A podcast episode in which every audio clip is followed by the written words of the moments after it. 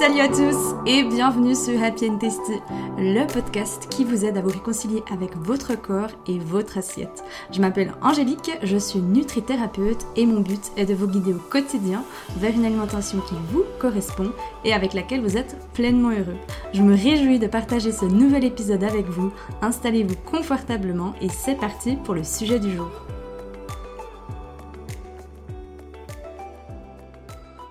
Hello les amis, bienvenue dans ce nouvel épisode de podcast où on va répondre à la fameuse question j'ai trop mangé, je fais quoi? J'espère que vous allez bien, en tout cas, avant de démarrer ce nouvel épisode de podcast, que vous êtes bien installés.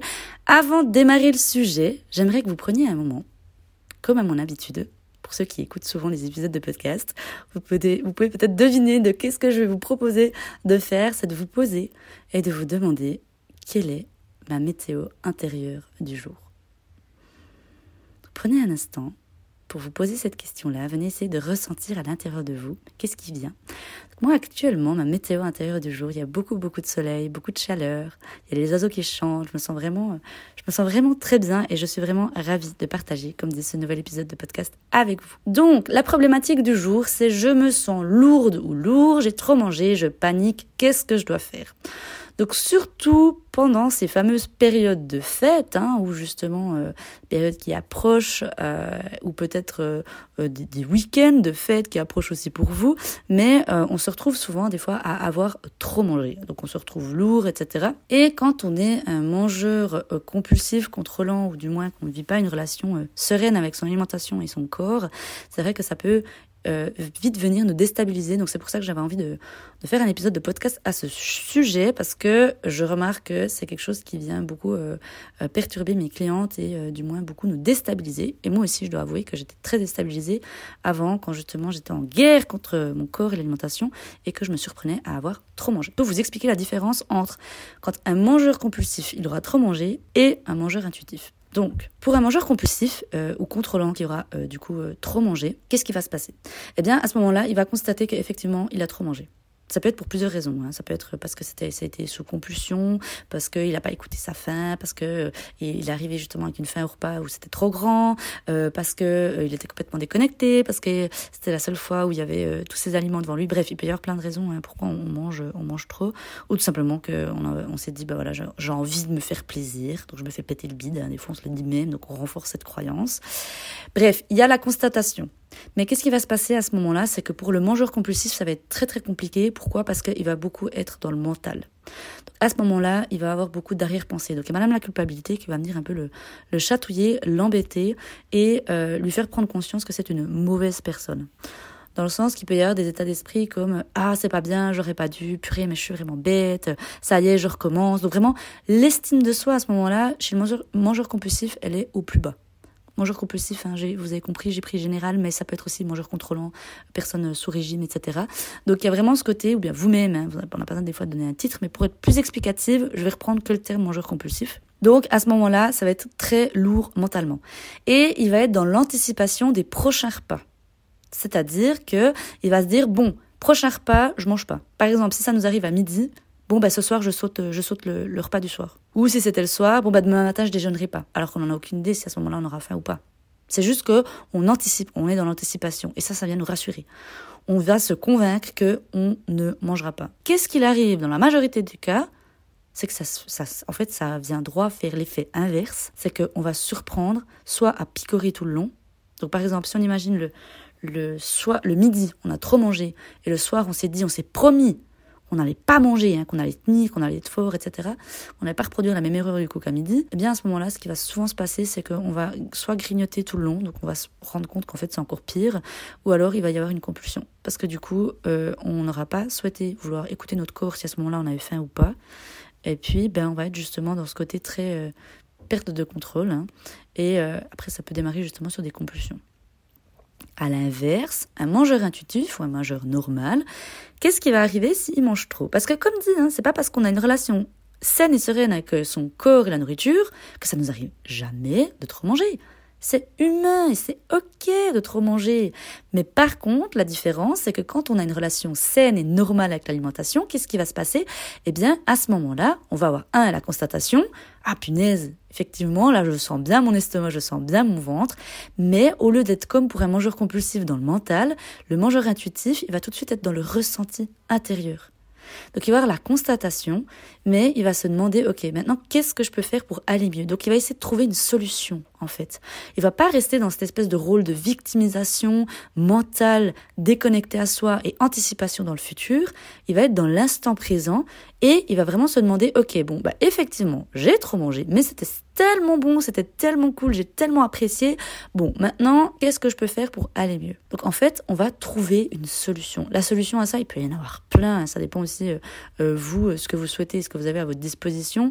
Mais y avoir le fait d'aller marcher, d'aller prendre l'air, de vous faire un massage, de mettre une bouillotte, des huiles essentielles aussi qui peuvent vous aider, de la camomille. Bref, il peut y avoir beaucoup beaucoup de choses pendant un temps quand j'avais justement trop ces états de, trop manger. Bon, après moi j'étais dans un, auto-sabotage, hein. c'est-à-dire que même si j'en avais conscience que euh, je tapais souvent au-delà de mon point de satiété qui se reproduisait, comme dit euh, assez souvent, c'était euh, le week-end, hein, chez moi par, par, par contre.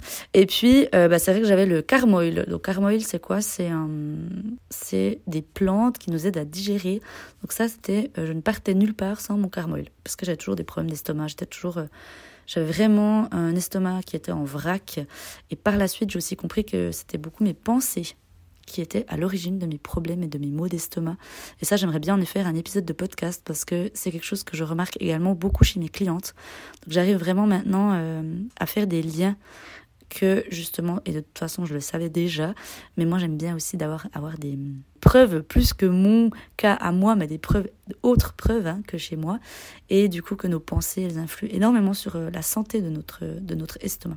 Donc comme dit, ça j'en parlerai plus en profondeur dans un prochain épisode de podcast parce que c'est pas le sujet du jour. Donc pour revenir à cette explication entre un mangeur compulsif et un mangeur intuitif, il peut y avoir aussi, euh, et j'aime beaucoup parler, prendre l'exemple du dicton des deux flèches. C'est quoi ce dicton des deux flèches? Eh bien, c'est la première flèche, c'est la constatation. Donc, on l'a on s'est fait euh, transpercer par une flèche, donc on ne l'a pas vu arriver, elle nous a surprise. Et ça, c'est le moment où on constate qu'on a trop mangé. Sauf que on a le choix et on voit une deuxième flèche arriver. Bah oui, parce qu'à ce moment-là, il y a plein de flèches qui arrivent. Non, il y en a deux en l'occurrence. Et euh, il y a une seconde flèche du coup qui nous arrive dessus. Par contre, à ce moment-là, on a le choix.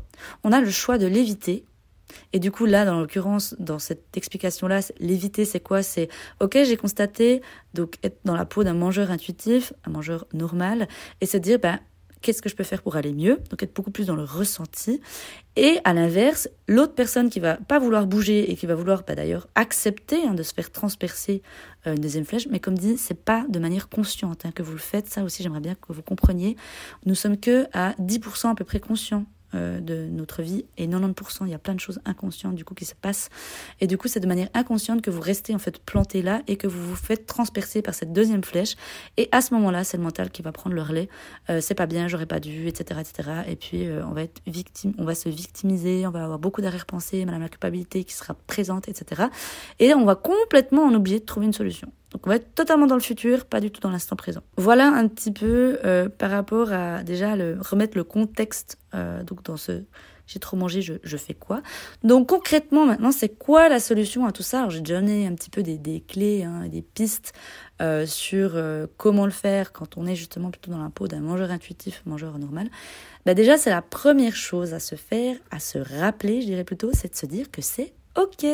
Ça arrive à tout le monde, à tout être humain de trop manger. L'important, c'est de, si on remarque que le problème persiste, ou plutôt que se répète souvent, à ce moment-là, on est dans une forme d'auto-sabotage. Et c'est là qu'il est vraiment important d'en prendre conscience et euh, de décider d'en sortir. Comment on s'en sort. Quand on remarque qu'on est dans un autosabotage, donc ça nous arrive régulièrement, et qu'on est plutôt dans la peau bah, d'un mangeur compulsif, donc on est beaucoup trop dans le mental et qu'on n'arrive plus en fait à, être dans euh, le côté beaucoup plus conscient, beaucoup plus intuitif, eh bien c'est de faire la paix avec son corps et l'alimentation. Donc, c'est de pratiquer l'alimentation intuitive. Comme j'ai déjà dit à plusieurs reprises, moi, je vous, le, je vous l'enseigne volontiers, je vous guide volontiers sur ce chemin de la réconciliation à travers mon accompagnement individuel ou mon programme de groupe. Mais c'est vraiment d'apprendre à faire la paix avec euh, son corps et l'alimentation. Et surtout, en fait, à venir travailler l'intérieur de soi. Donc, à venir appliquer des outils pour venir travailler l'intérieur de soi. Hein, parce que, comme vous l'avez compris, hein, c'est beaucoup, euh, le mangeur intuitif va beaucoup venir se questionner, s'observer et, comme dit, appliquer des outils pour euh, venir se questionner à l'intérieur de soi et non plus à l'extérieur de soi.